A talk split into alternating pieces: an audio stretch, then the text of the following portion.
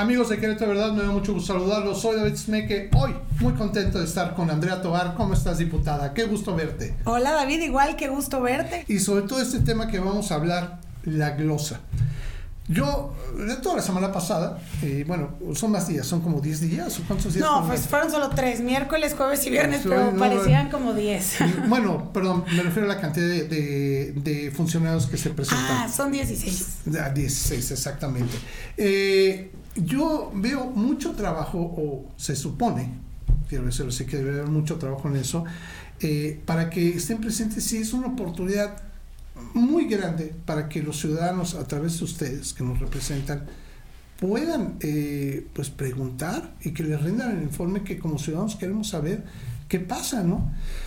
Y pues bueno, yo te tengo que decir con lo que yo tengo el sentimiento, no solamente propio, sino de nuestros seguidores, lo que hacen, que bueno, pues las glosas parecieran, este, no sé, un día como más de fiesta que de lo que se tiene que hacer. Sin embargo, y por eso te invité y te lo dije claramente, yo sí vi a la diputada Andrea Tobar trabajando, presentándose en prácticamente todas las glosas. Casi todas, me faltaron como tres, aunque no, por agenda no pude estar. Sí, claro, pero bueno, hay casos de diputados que no se presentaron a ninguna, ¿no? Y bueno, no va a ser el pecado más no los pecadores, ¿no?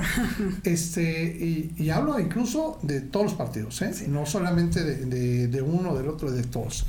Eh, y no solamente es estar, es el cuestionamiento que haces. Yo te vi cuestionando prácticamente también, casi en todas las que estuviste. Y desgraciadamente por el formato de la glosa, las respuestas eran, yo tengo que decir la palabra, muy endebles, o muy políticas, o faltas de debate, porque al final de cuentas lo que tú les invitabas era debatir un número o una, un posicionamiento. Yo quisiera que primero en general nos platicaras tú cómo sentiste estas glosas. Pues sí, fíjate que justo como lo dices, el formato no ayudaba. Eh, en algunas comparecencias, pues yo era la única de mi bancada.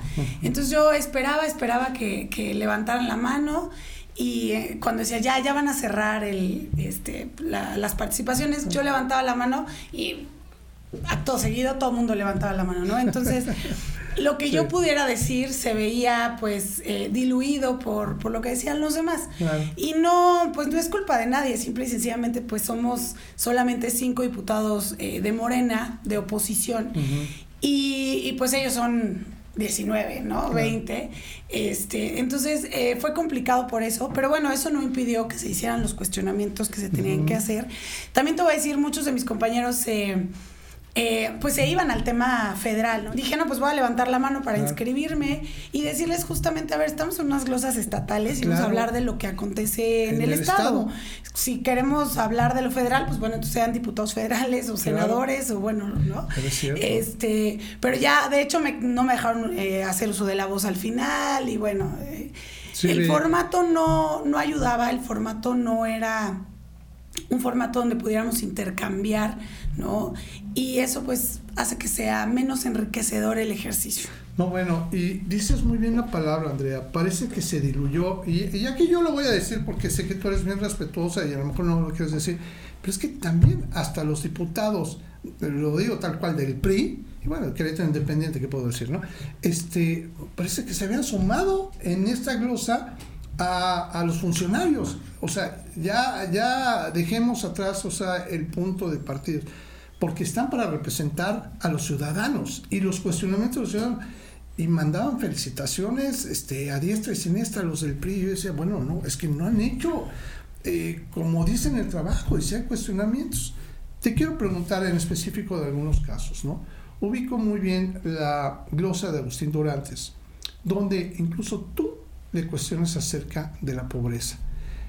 ¿De qué tanto, y eso hasta en el informe de gobierno de Mauricio Curi, se muestra que hablan que ellos sacaron de la pobreza a un número, si no me equivoco, hablan de alrededor de 40 mil personas, eh, un dato así tenían, eh, como parte de, la publicidad del, informe, ¿no? Y tú preguntaste claramente, ¿qué tanto es realmente lo que ha hecho el gobierno estatal para hacer eso y qué tanto ha hecho el gobierno federal, porque el gobierno federal tiene un programa muy claro para eso y de hecho los números a nivel federal de México pues sí sacaron de la pobreza, se habla de cerca de 5 millones de personas. Entonces, este, pues qué tanto es eso y qué tanto es, de acá. ¿Y qué te respondió? ¿Tú cómo viste? Y, y aquí yo sí quisiera que retomaras lo que te, te, respondió.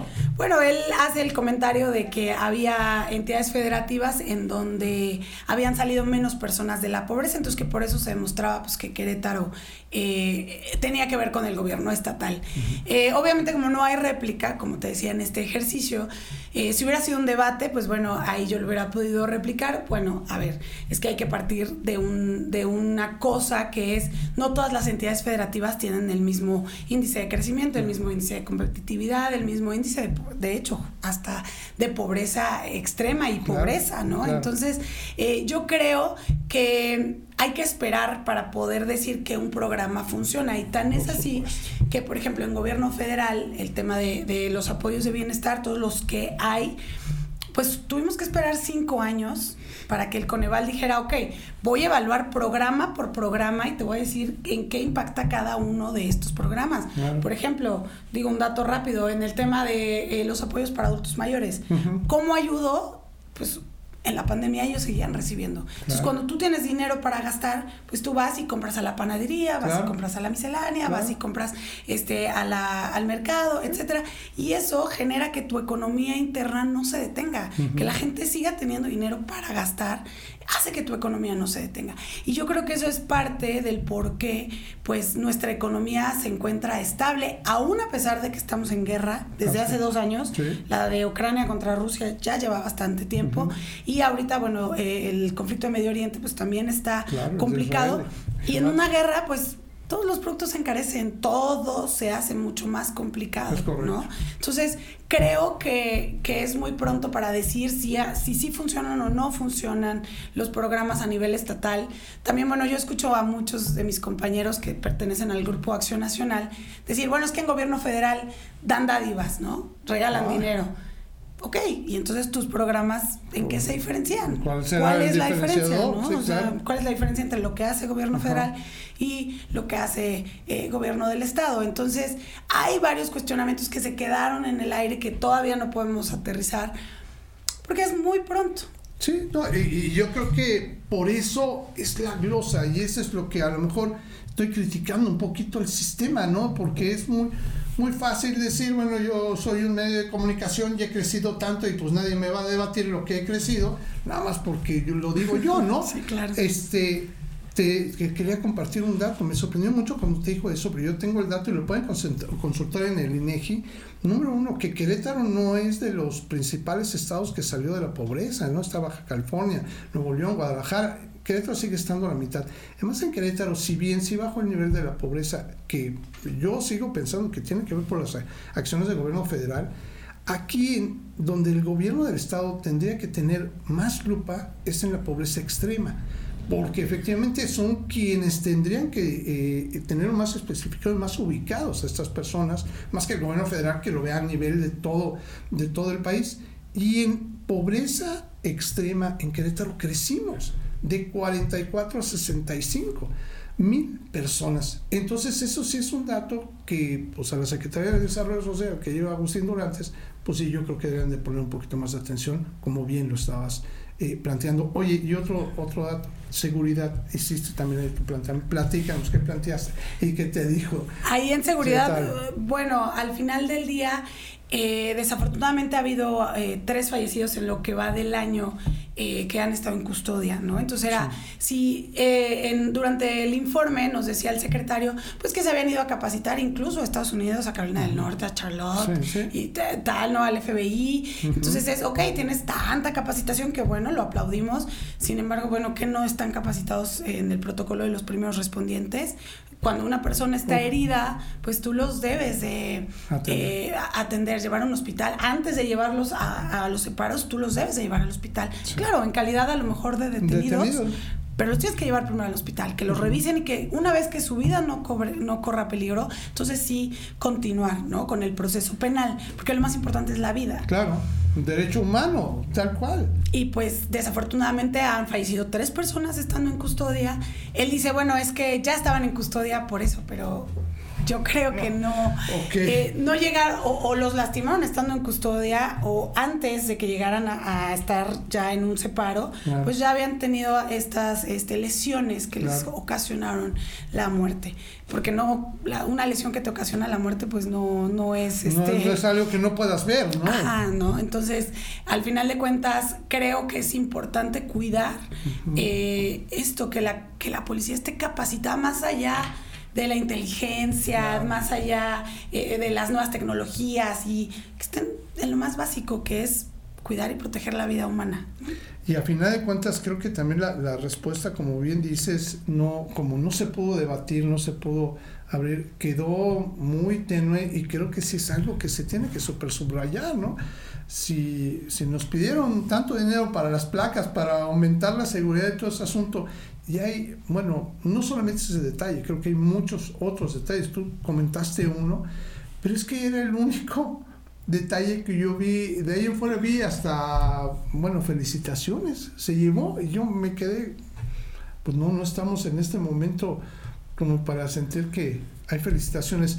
Eh, también estuvo la glosa de, de, finanzas. ¿Tú cómo la viste? Esa que yo creo que es la que todos luego nos preguntamos o sea, la, cantidad de dinero ahorita con el empréstito, con todo ese asunto, se están haciendo bien las cosas. ¿Tú cómo la viste? No recuerdo si, si hiciste algún cuestionamiento, si hiciste. Sí, también ahí preguntamos, por ejemplo, justo cuánto es a, que, había que ponerle nombre y apellido a la deuda, es decir, cuánto íbamos a terminar realmente pagándolas y los queretanos por esta, por esta deuda. Y eh, bueno, el secretario fue puntual en decir que son 600 millones de, de intereses, ¿no? Y que también va a depender el interés, pues, de cuándo se recibe el dinero, porque el interés lo empiezas a pagar una vez que tengas el dinero en tus manos. Entonces, ahorita les llegó una parte, entonces los intereses corren por esa parte del, del, del recurso, y si en dos meses llega otra parte, pues otro interés correrá y así. Entonces, según las, eh, los estudios y los cálculos que ellos tienen, pues asciende a 600 millones de pesos el, el crédito. Digo, el, el, interés, perdón, el interés del crédito que se pidió. Ahora, también fue una de las preguntas, bueno, ¿en qué se va a aplicar? Porque yo justamente cuando salí a rueda de prensa a decir, ok, yo estuve enferma, no pude asistir a la sesión de pleno, lo hubiera votado en contra, es porque no me quedaba claro en qué se iba a aplicar. Eh, ok, que en el tema de energía, tantos millones, que en el tema este, de eh, los camiones, tantos millones, y lo demás. Sí. ¿Dónde, ¿Dónde va a estar lo demás? ¿no? Entonces, eh, ahí el secretario nos comentó que hay una página de internet en la que todos pueden ver en dónde se está aplicando, que eh, por ejemplo para rehabilitación de parques, para calles, y bueno, ahí les de hecho en ese momento abrieron la página, la, la pudimos ver, este, y le picaban y te aparecía qué obra se iba a hacer, en qué proceso estaba, cuánto dinero se iba a invertir, etcétera. Entonces le dije, bueno, ok, ahí queda un poco más claro en qué se va a invertir el dinero, eh, sin embargo, de todas formas hay que estar vigilantes de que pues realmente sí estas obras se concluyan, ¿no? Porque también con el de, obras estábamos justo haciéndole esa pregunta. En Querétaro hay muchas obras que comienzan, que tienen principio, pero no tienen fin. Sí, no pasa que no va a acabar nunca, ¿no? Están abiertas, a veces no, no están comunicados con el municipio y hacen obras al mismo tiempo, entonces se, se vuelve un relajo y pues también fue uno de los cuestionamientos. Y que al final de cuentas, a ver, esto podría parecer un tema político y querer sacar raja, ¿no? Política, pero yo creo que son los temas que hay que poner sobre la mesa porque a todas y a todos nos afectan. Y todos preguntan, o sea, y, se hace la ideología este partidista que seas, todos hemos sufrido el tráfico. Entonces es hacer estas preguntas, es hacer una crítica y una reflexión de qué está pasando y cómo se están haciendo las cosas, ¿no? Entonces no tiene nada de malo preguntar, de eso se trata. y, y es, ok, estamos aquí, ¿hacia dónde vamos, no? Porque eso, eh, el tráfico ha mermado la vida de las y los queretanos, eh, entonces es importante ponerlo sobre la mesa. No, bueno, y lo preguntan todos los días, todos los días en nuestras redes sociales al menos veo que preguntan, oye, ¿y a dónde se va a ir el dinero de esto? Oye, ¿y qué pasa con el tráfico? Ya abrieron otra obra acá, oye, ¿y qué pasa con este? con los apoyos, o sea, hay muchas preguntas con respecto a eso y por eso yo te quería invitar y pues, híjole, ahí te voy a poner, yo sé que estás llena de trabajo, te, lo veo y, sé que toda la semana pasada, pues bueno, yo, yo te pedí a ver si podíamos platicar y todo, pero pues a ver que estabas en, entre lo de la glosa y tu agenda. Que, entre la glosa, Jalpan, este, cursos de morena, de todo un poco. Me queda claro que has estado ocupadísima. Yo te quisiera pedir, voy a, voy a solicitar que la gente que tenga dudas con respecto a las cosas que sean en la glosa, nos puedan escribir a Querétaro de Verdad y, si me permites este, pedirte si nos puedes ayudar a responderles, porque vas a ver que va a haber más de uno que va a preguntar cosas y que entiendo que están los videos en, este, en, la legislatura. Sin embargo, sin embargo, y esto lo quiero recalcar, el video dura como dos horas de la presentación de, de, les dejan no sé, a lo mejor media hora, pero bien dice, hasta que tú preguntas, todo el mundo pregunta. Entonces tu pregunta se vuelve un espacio de, en serio, lo, lo contabilicé, de aproximadamente entre tu pregunta que dura un minuto y medio, dos minutos, y la respuesta del, del funcionario que dura lo mismo, como un o sea, cuatro minutos y tienes que ver un video de dos horas. Entonces hay cosas específicas que por eso te quiero invitar, que preguntas que se necesitaba entender y que no te dejaron ni siquiera replicar o poder preguntar, que yo estoy seguro que la gente te va a querer preguntar directamente. No te importa que te ponga este, esta, híjole. Esta, encomienda. no, no, no, claro. A ver, al final de cuentas somos representantes populares, este es nuestro trabajo y por supuesto las personas que tengan alguna duda, que quieran saber algo en específico, pues con todo gusto eh, les ayudamos a, a responder. Andrea Tobar, te agradezco muchísimo que hayas estado con nosotros. Sabes que tienes aquí siempre los micrófonos abiertos y ojalá podamos seguir platicando de más temas que se vienen para, para, para este fin de año y lo que viene del próximo, ¿ok? Para allá, el 2024 está a la vuelta de la esquina. Así es. Muchísimas gracias, Andrea, por estar con nosotros. Gracias a ti, David, y gracias a todos los que nos ven y nos escuchan. Amigos de Querétaro, de verdad, yo les pido de favor que cualquier comentario, como lo que vamos a decir, que le quieran hacer a Andrea Tobar, lo pueden hacer a través de nuestras redes sociales y también a través de nuestro sitio web, queretodeverdad.mx. Que tengamos un lindo día. Hasta pronto.